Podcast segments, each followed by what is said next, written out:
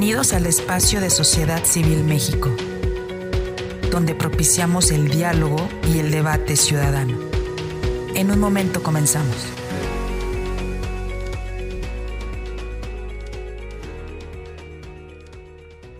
Hola, ¿cómo estás? Buenos días, buenas noches a la hora que estés escuchando este podcast de Sociedad Civil México, simplemente para comentarte sobre el space que tuvimos en Foro Sociedad Civil México, donde tuvimos oportunidad de escuchar la ponencia de, la organización México o Data o Data México,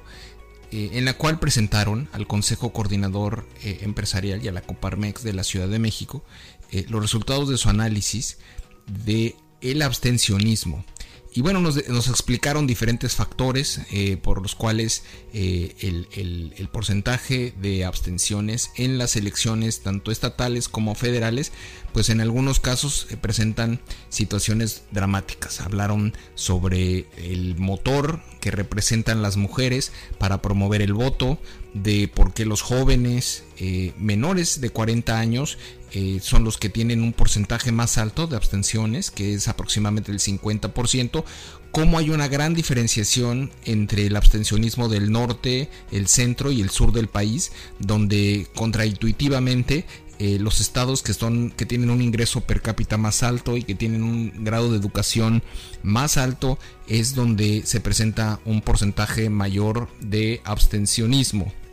hablamos también de diferentes eh, situaciones y problemáticas que se presentan a nivel local y el análisis granular de cómo una estrategia de promoción del voto tiene que ser diferenciada. Eh, las condiciones del abstencionismo en Ciudad de México o en Yucatán o en Tabasco o en Chiapas o en Tijuana o en Tamaulipas son diferentes. Entonces hay que entender desde lo local cuál es la problemática y, a partir de ahí, todo esto es con análisis de datos, poder llegar a conclusiones que pudieran ser más certeras. Habló de los resultados en Coahuila, que utilizaron su metodología y que ayudaron a que se, se rompieran récords de participación en las últimas elecciones a nivel estatal.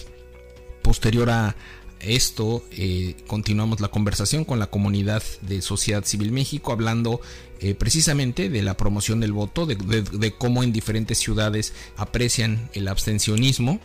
Y después entramos en, el tema de coyuntura, las recientes declaraciones de Alito Moreno respecto de la potencial declinación de Beatriz Paredes, respecto de su candidatura a liderar el Frente Amplio por México y cómo la, declinación de Beatriz pudiera afectar el proceso o podría beneficiarlo o qué implicaciones tendría. Eh, al final se terminó discutiendo los diferentes, eh, se hicieron diferentes escenarios eh, entre los miembros de la, de la comunidad y hubo quien estuvo a favor, obviamente, y gente que estuvo en contra, gente que creyó que era un riesgo, que no debería tomar, la, organización y que en el mundo ideal, pues bueno, lo ideal sería que,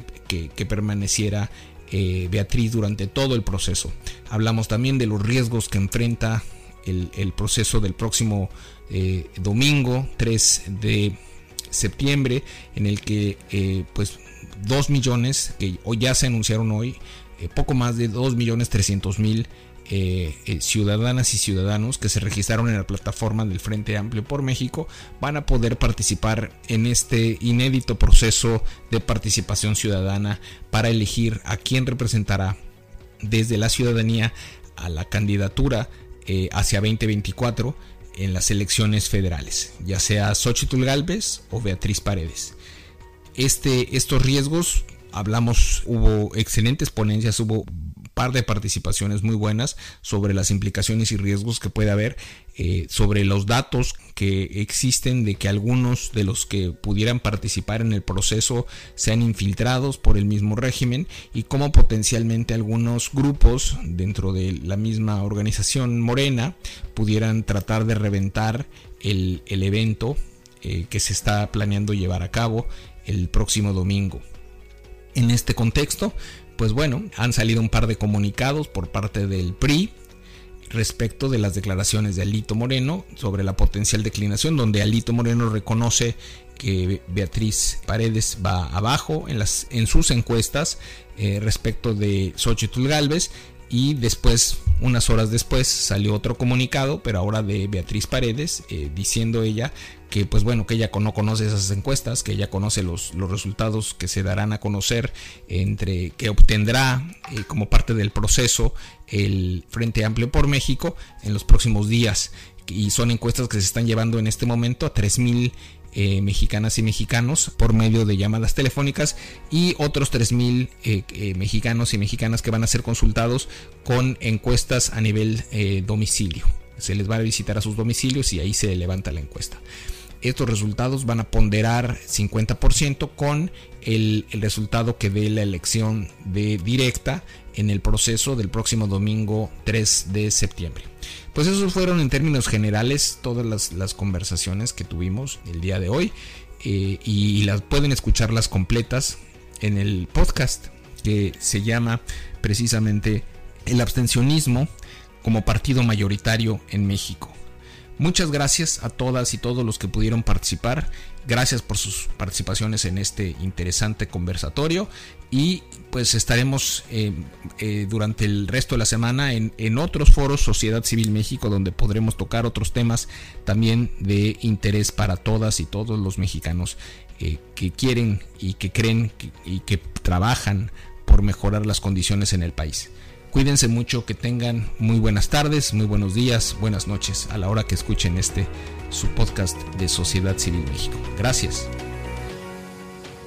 Síguenos en nuestras redes sociales. Estamos presentes en Twitter, Facebook, Instagram, TikTok, Spotify y YouTube.